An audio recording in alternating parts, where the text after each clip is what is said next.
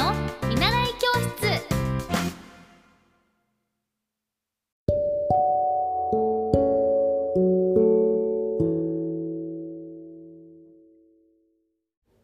皆さんこんばんは。エッティ先生の見習い教室です。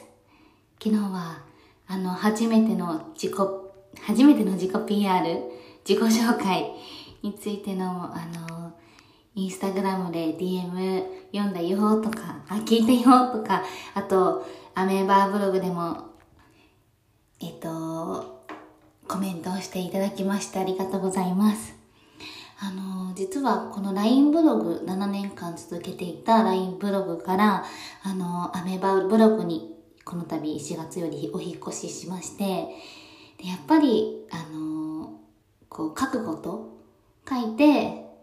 自己表現することが私は好きだし、得意だし、やり続けたいなと思ったので、アメバブログでもこう毎日更新しているんですけれども、あの皆さんから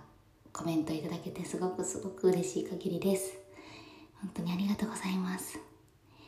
今日はですね、あのまあ、自分のこの、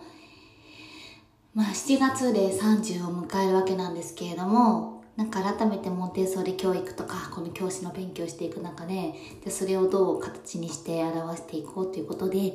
えっ、と、今ある絵本を、大きな絵本を書いて、それをお友達と一緒にお芝居をして届けていくわけなんですけれども、あの、そういうのを取り組んでる中で、あの、やっぱり自分って表現することがすごく小さい頃から好きだなと思って、で、じゃあそもそもって考えた時に、やっぱりもうこう、物心ついて幼稚園の時から、なんかこう人前で話したり喋ったりするのがすごく好きで、こう、お遊戯会とかも、はいはいはいって感じで、あの、やりたいですみたいな。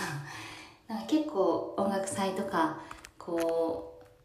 う、表現することがすごく好きだったりするので、なんかそういう場所を、あの、絵本を通して作っていきたいなと思って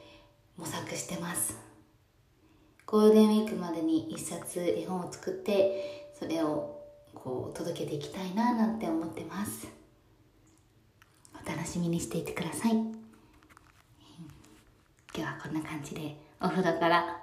すいません失礼しますあのちょっと皆さんにお聞きしたいのが